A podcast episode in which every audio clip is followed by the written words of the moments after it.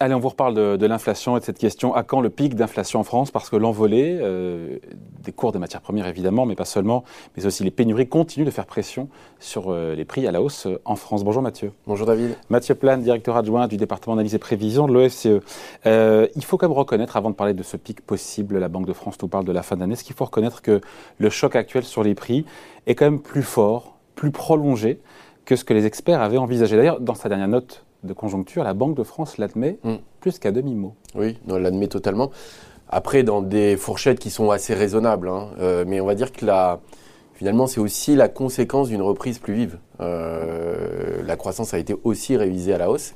Conséquence aussi de prévisionnistes qui, euh, bah, et donc, sont passés à côté. Hein. Passer à côté, bah après, c'est vrai que on passe, ça nous arrive de passer à côté, mais mais c'est vrai que globalement. Non, ça donne du crédit bah, à une autre thèse qui, pour l'instant, est minoritaire, comme quoi cette inflation est peut-être plus forte et plus durable que prévu. Oui, alors pour le moment, elle est quand même. Thèse très... qui faisait ricaner un peu tout le monde, comme au début. Hein. Euh, nous ricaner, je sais pas. Euh, en tout cas, il y a des goulots de production, il y a des tensions euh, qui existent. La question, c'est est-ce qu'elles sont temporaires ou durables hmm.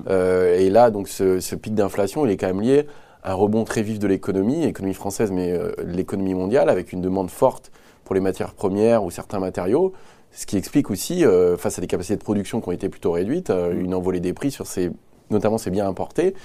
Mais si ces mêmes experts, encore une fois, n'ont pas bien question, anticipé, c'est encore une fois la force et la durée ou la durabilité de euh, cette poussée d'inflation, peut-être qu'ils poursuivent, oui, alors, continuent à nous dire que c'est encore c'est pour une question de mois c'est voilà, c'est aussi faut, faut pour rappeler un peu les ordres de grandeur, on était aussi à 0% d'inflation à la fin de l'année 2020.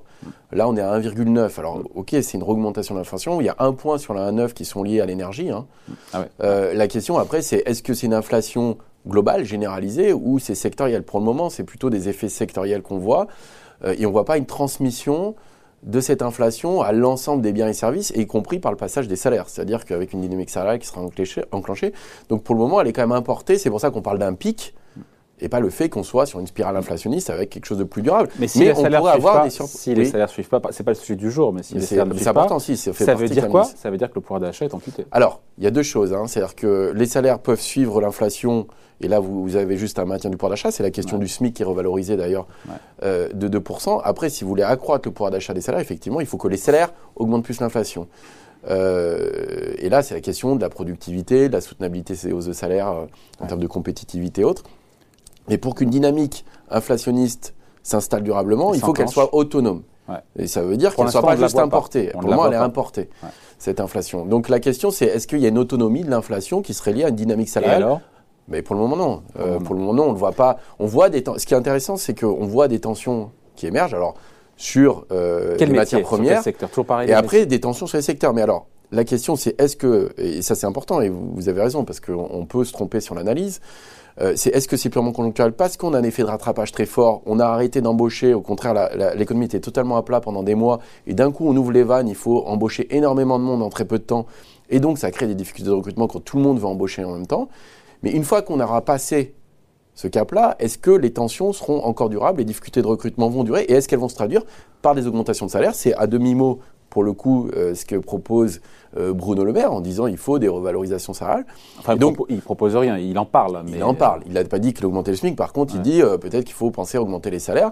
la question, c'est est-ce que c'est juste une, une, augmentation de salaire qui permet de mieux répondre à la demande et capter, être plus attractif sur certains métiers, ou est-ce que c'est une augmentation de salaire qui n'est pas soutenable qui se traduirait par de l'inflation, comme on a connu dans les années 80. On n'est plus du tout dans le schéma des années 80. J'allais dire d'une part parce qu'il y a une concurrence très féroce entre pays, entre États, concurrence globale qui passe par le coût du travail, premièrement.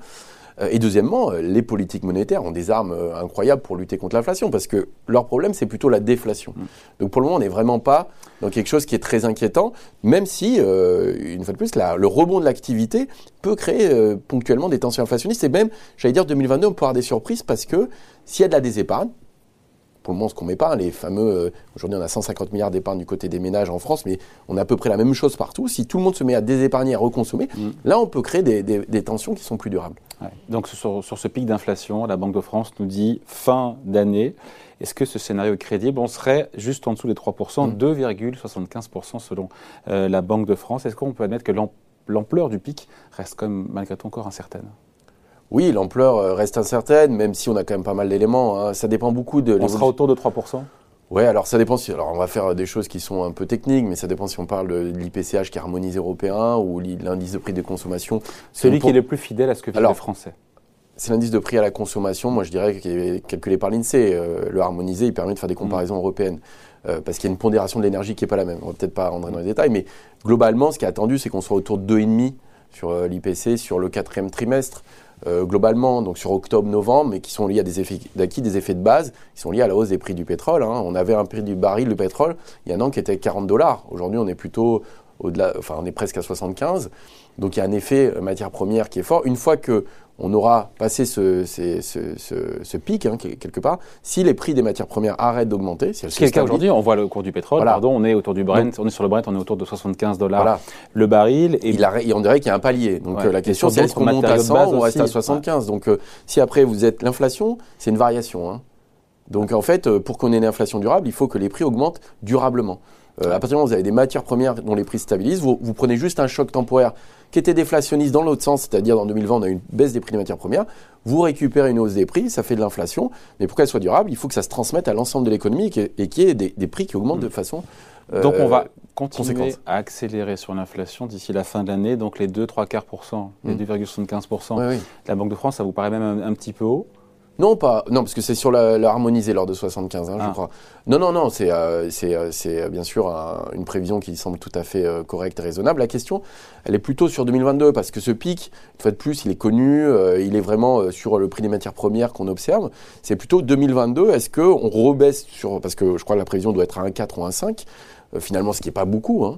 mm. ou au contraire, ces tensions qu'on voit sur l'appareil productif, sur le recrutement, euh, est-ce que ça va venir euh, créer des tensions aussi euh, sur les salaires et une, spirale un peu plus inflationniste que ça? Parce que 1,4, 1,5, finalement, ça reste assez entre guillemets conservateur hein, comme inflation dans un, dans un monde avec une croissance assez forte. Ouais. Et, mais encore une fois, même si on a autour de 3% encore une fois d'inflation cette année, supposé ou un petit peu en dessous, si on retire l'impact du cours euh, de la flambée du, gaz et du pétrole, on est, vous l'avez dit tout à l'heure, on est à moitié moins. Hein. Bah, alors c'est-à-dire que là, quand on regarde pour les, sur les 1,9, on a un point qui est lié à l'énergie. Donc ce qu'on appelle l'inflation sous-jacente reste quand même très en dessous oui, mais quand on voit les produits frais qui sont en hausse de 7%, les meubles qui sont en hausse de 4%, c'est deux postes de dépenses qui augmentent quand même. Oui, oui, et qui augmentent, mais alors attention, sur les matières premières, sur les produits frais, il y a des effets de saison qui peuvent jouer, hein, qui ne sont pas forcément liés à des, à des tensions euh, directement euh, sur, euh, sur l'économie.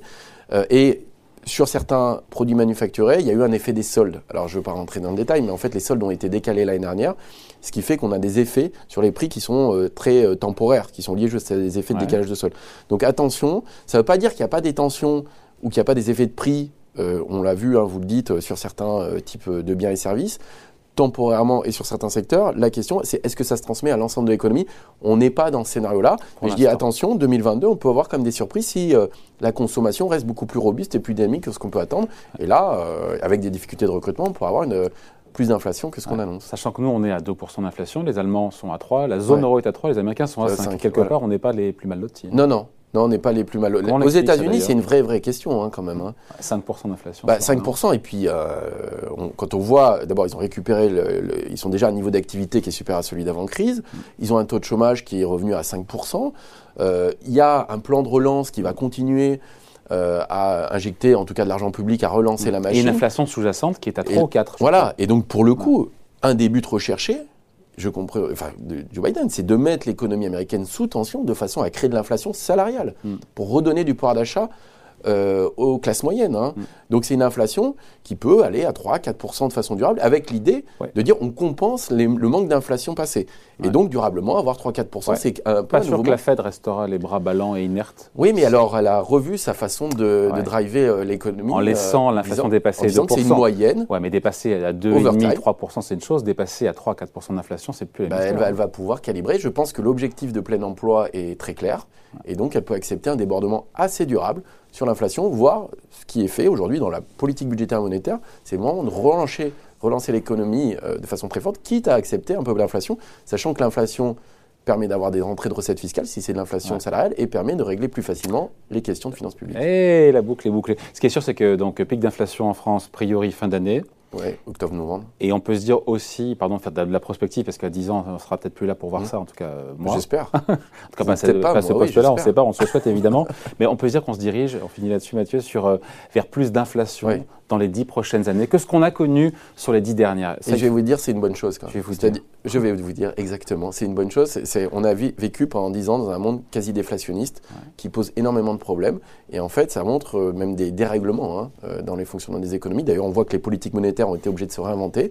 Si on retrouve des sentiers d'inflation qui sont autour de 2%, voire légèrement au-dessus, c'est plutôt une bonne chose. Ça veut dire que l'économie est dynamique et que finalement, on a des marchés du travail qui sont plus proches du plein emploi. Bon, voilà, merci. Explication signée Mathieu Plane, directeur adjoint du département analyse et prévision de l'OFCE. Merci Mathieu. Merci David.